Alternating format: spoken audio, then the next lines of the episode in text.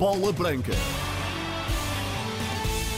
Para ouvir nesta edição, Pedro Proença, Ruben Amorim e o lançamento dos Jogos de Benfica e Futebol do Porto decisivos para o título do próximo sábado.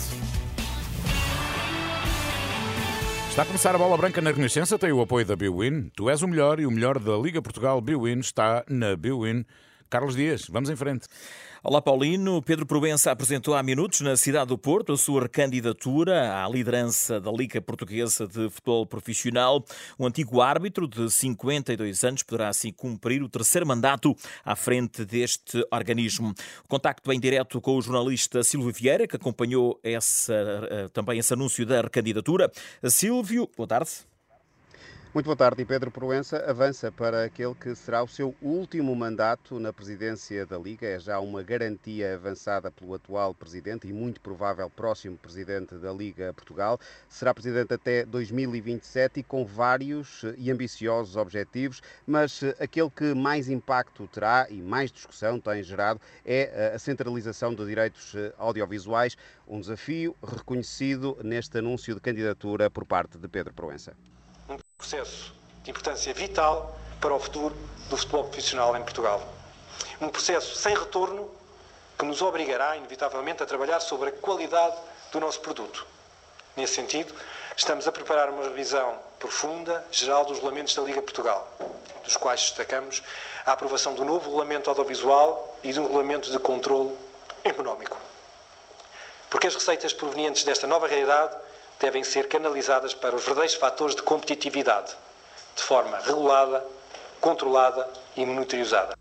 A internacionalização do futebol português, do futebol da Liga Portugal, a construção da nova sede do organismo eh, na cidade do Porto são outras das muitas metas eh, que Pedro Proença pretende atingir, com uma responsabilidade acrescida, sublinha o presidente da Liga, porque entra nesta corrida por um novo quadriênio à frente da Liga com o apoio de todas as sociedades desportivas eh, da Liga Portugal. Esta é a candidatura de todo o futebol profissional é uma candidatura da unanimidade.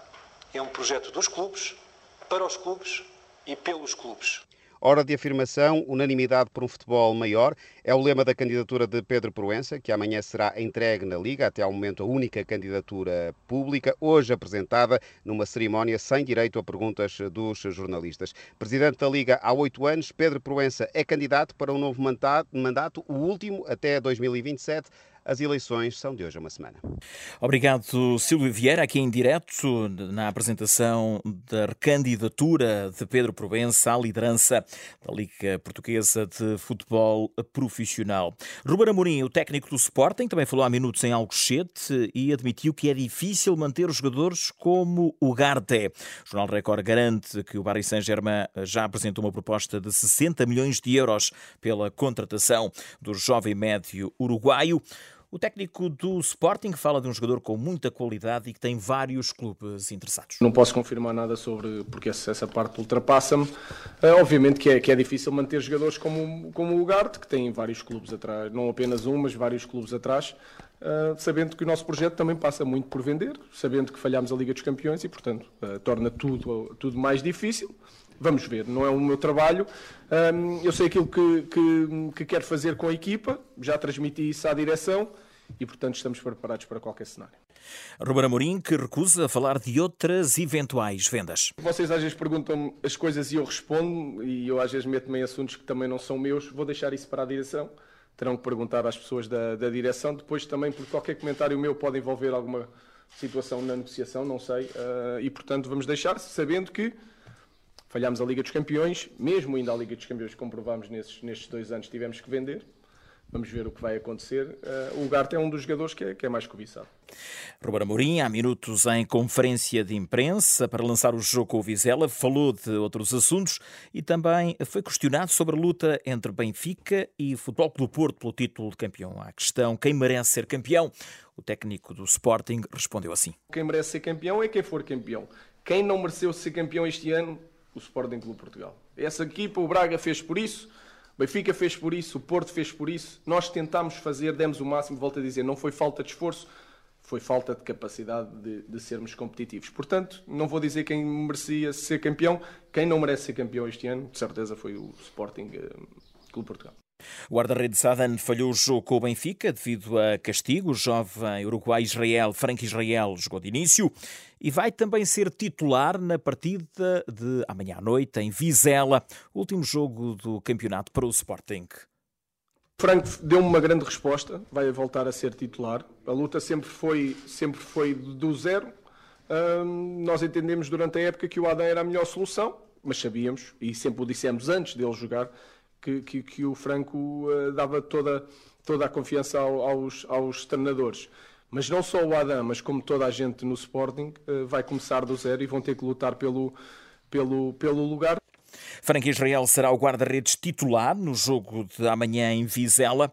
Mas hoje Ruben Amorim foi mais longe e anunciou o 11, anunciou os jogadores que amanhã vão entrar em campo, vão iniciar o encontro pelo Sporting. Vai jogar o Franco, o Gaio, o Inácio, o Seba, o Reis, o Nuno Santos, o Dário, uh, o Morita, o Pote, o Paulinho e o Trincão. Aí está, Ruben Amorim anunciando o 11 do Sporting para o jogo de amanhã. Já quanto ao técnico do Vizela, adversário dos Leões, Manuel Tulipa antecipa este jogo, que vai ser realizado em Vizela, daqui a poucos minutos, daqui a nove minutos. À uma da tarde, ou para a uma da tarde, está marcada a conferência de imprensa de Manuel Tulipa. Com dois pontos de avanço do seu rival, o Benfica recebe o Santa Clara, já o Futebol Clube Porto joga em casa com o Vitória de Guimarães, na última jornada do campeonato. A verdade é que sábado tudo irá ser decidido no que diz respeito ao título para o antigo defesa Eurico Gomes, que foi campeão nos encarnados e nos azuis e brancos. O ambiente que vai ser criado no Estádio da Luz será um ambiente propício à vitória final por parte do Benfica.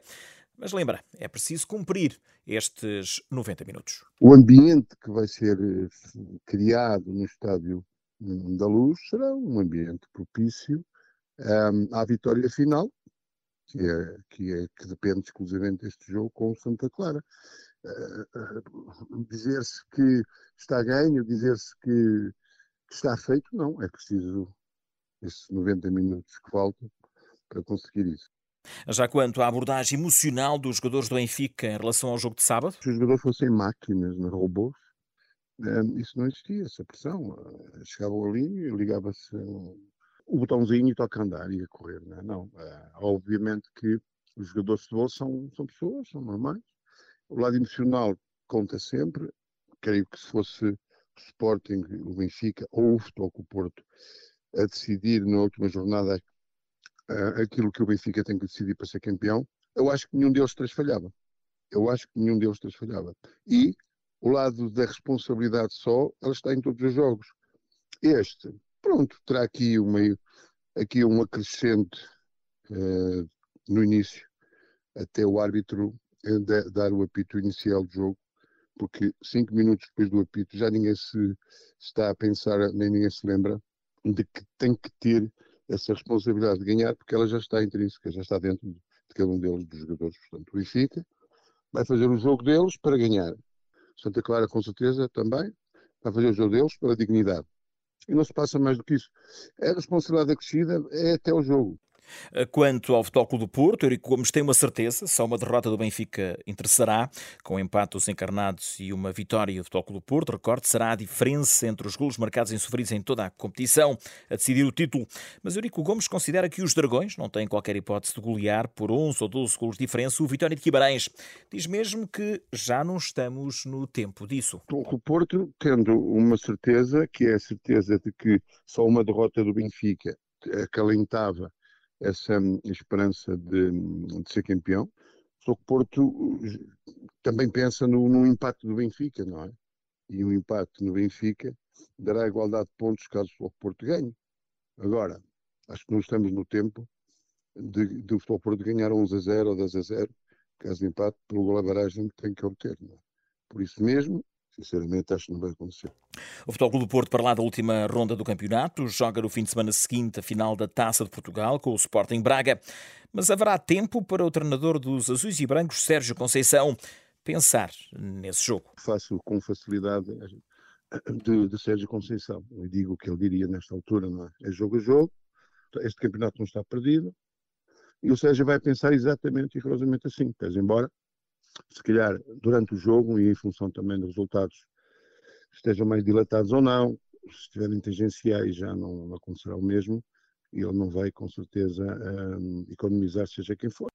Os treinadores de Benfica, Roger Schmidt e Futebol Clube Porto, Sérgio Conceição, falam amanhã aos jornalistas sobre a ronda final do campeonato. Quanto aos seus adversários, também para amanhã, as declarações de Moreno, o técnico do Vitória de Guimarães. Mas já hoje, Danilo Dacioli, o técnico do Santa Clara, já despromovido, antecipa o jogo do Estádio da Luz, conferência de imprensa marcada para as 13h15 em Lisboa. Também referência para a segunda Liga, inicia-se hoje a última ronda, a 34 com o campeão Moreirense a receber o último classificado, já despromovido, o Sporting da Covilhã.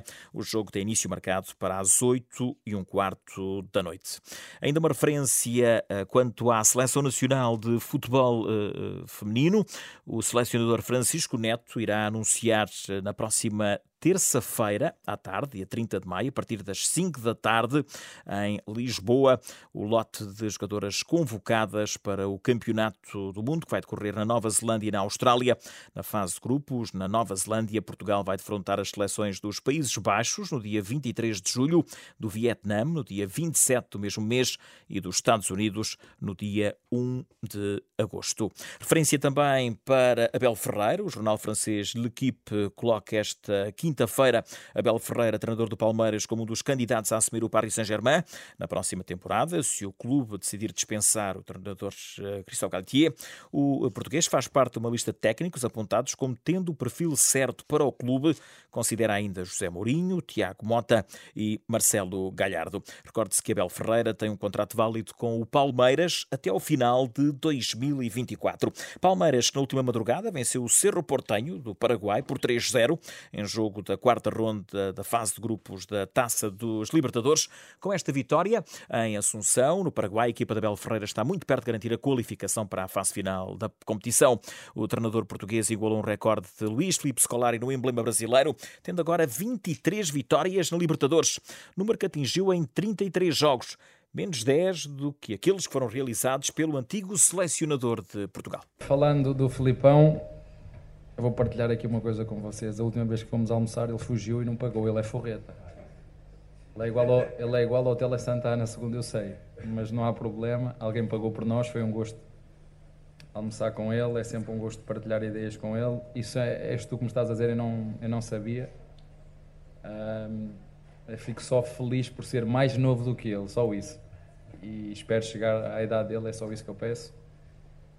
Um, e é uma pessoa com quem eu gosto muito, vocês sabem, não é de hoje, é de algo que ele fez por um país que é Portugal, que uniu toda, todo Portugal em torno de uma seleção, onde quando ele chegou era um bocadinho dividido, uns torciam Porto e Benfica, Porto, e, e ele conseguiu fazer magia e pôs toda a gente a torcer pelo mesmo, mesmo não ganhando, deixou raízes e uma e uma, e uma planta muito forte. Os elogios de Abel Ferreira a Luís Felipe Scolari. Mais em rr.sapo.pt. Boa tarde.